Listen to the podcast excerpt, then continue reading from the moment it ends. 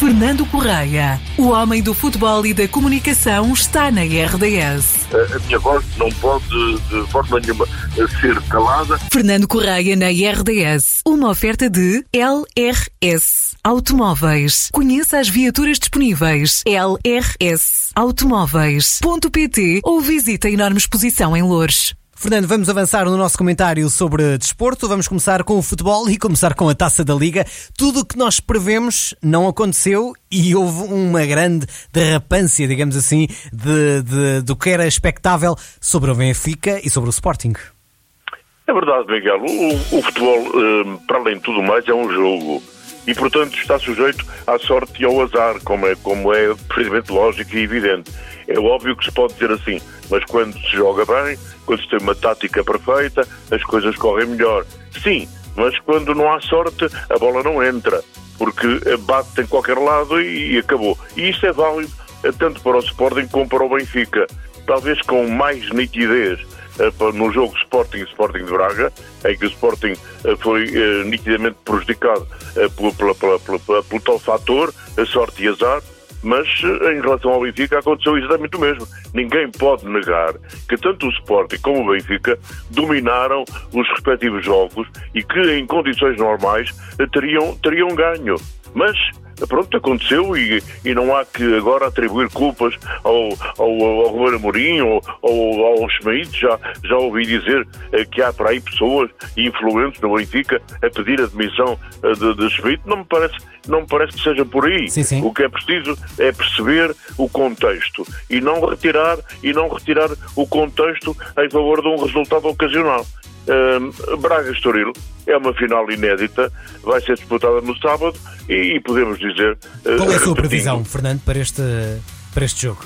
É, é óbvio que, é, que, que eu tenho que dizer, Miguel, o mesmo que o Miguel dirá. O Sporting de Braga é favorito. Mas lá está, eu sei lá, chegando a este ponto e em, em 90 minutos, acho que a final tem, pode ter 120, pode ter um prolongamento.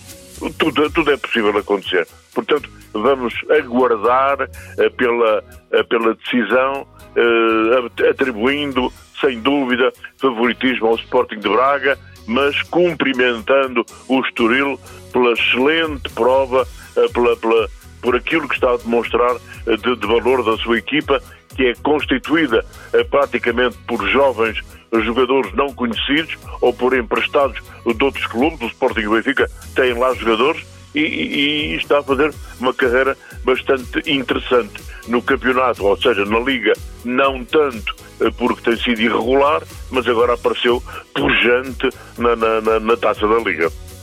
Muito bem, começa também de novo mais uma jornada da Primeira Liga. E começa no domingo com esse Boa Vista Portimonense, Moreirense Famalicão, o Farense uh, Porto. Uh, um comentário, esse Farense Porto de previsão desse jogo, Fernando. Aí está, aí está um, um, problema, eu não, não, não sei. Em Faro, jogar em Faro não é fácil. O Mota, eh, o treinador está, o Zé Mota, está a fazer um trabalho muito interessante no Sporting Farense. O Farense tem uma classificação que naturalmente ninguém esperava que tivesse. É uma equipa que aparece na Primeira Liga e aparece com força, aparece com uma equipa muito equilibrada, que sabe jogar futebol, que defende bem e ataca bem, marca golos, defende golos. Acho que o José Mota merece os nossos cumprimentos. Uh, frente ao Futebol Clube Porto, é claro que é evidente que nós atribuímos favoritismo à equipa do Futebol Clube Porto, que acaba de, de marcar quatro golos ao Moreirense, mas o Farense tem uma palavra a dizer. Portanto, vamos esperar com expectativa pelo jogo de domingo e, e augurar que seja um bom jogo. Sem menos. dúvida. Seis da tarde é a hora prevista para o início desse encontro. Gil Vicente Vitória também no domingo. No domingo também agendado o Aroca Vizela. Já para segunda-feira fica esse Estrela da Amadora Benfica. Previsão para esse jogo, Fernando? E também, e também o Sporting Casa Pia. Sim, exatamente. E ainda também o Rio Ave Estoril na quarta e também na quarta o Braga Chaves. Em relação aos jogos de segunda-feira, o Estrela Benfica, lá está, a equipa do Estrela está, está a fazer um bom campeonato, é, tem sido com o Sérgio Vieira uma, uma descoberta, sem dúvida. O Benfica é melhor, o Benfica é favorito, o Sporting joga com o Casa Pia e vai tentar dar a volta ao cérebro aos seus jogadores, estão uh, naturalmente focados ainda naquilo que aconteceu no jogo com o Sporting de Braga. É um excelente jogo, já disse o Ruben Amorim, uh, para os jogadores do Sporting darem a volta. Vamos ver se dão ou não. Então temos favoritismo também uh, para a equipa do Sporting. E, e depois, na terça-feira, falaremos do Braga Chaves e do Rio Ave Estoril, uh, talvez seja melhor aguardar pelo desfecho da Taça da Liga. Oh, Fernando, ninguém previa uh, o perder uh, da parte do Sporting no que diz respeito com o jogo com o Braga, nem o Benfica com o Estoril. O que é que se passa nestas duas equipas? Foi azar também? Há aqui já um cansaço de ambas? O que é que acha que aconteceu se tivesse que nomear um problema principal destes dois jogos?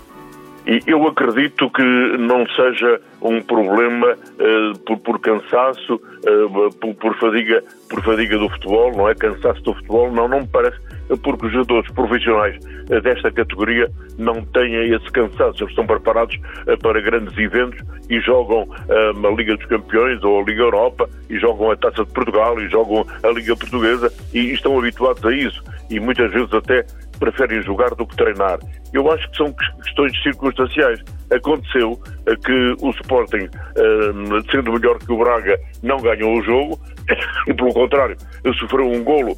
Eh, o Braga terá ido três vezes à baliza do Sporting, três vezes, marcou um golo. O Sporting foi dez vezes à baliza do Braga e a bola bateu na barra, não entrou várias vezes.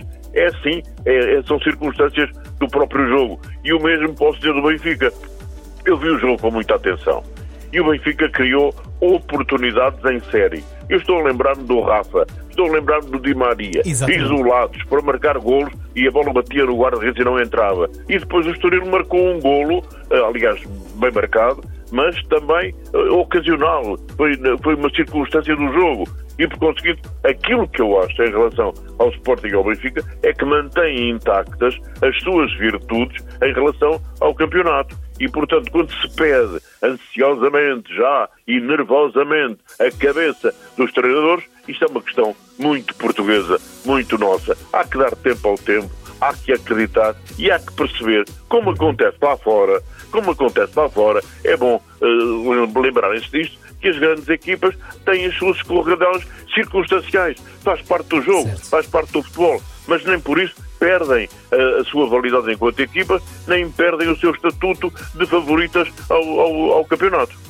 Fernando, na próxima terça-feira voltamos a encontrar aqui na RDS para mais um comentário sobre o desporto, mais propriamente com incisão sobre o futebol. Um abraço, bom Muito fim obrigado, de semana. um abraço e bom fim de semana. Fernando Correia, o homem do futebol e da comunicação, está na RDS. A, a minha voz não pode de forma nenhuma ser calada. Fernando Correia na RDS, uma oferta de LRS Automóveis. Conheça as viaturas disponíveis. LRS Automóveis louros.pt ou visite a enorme exposição em Louros. Este podcast foi da exclusiva responsabilidade do seu interveniente.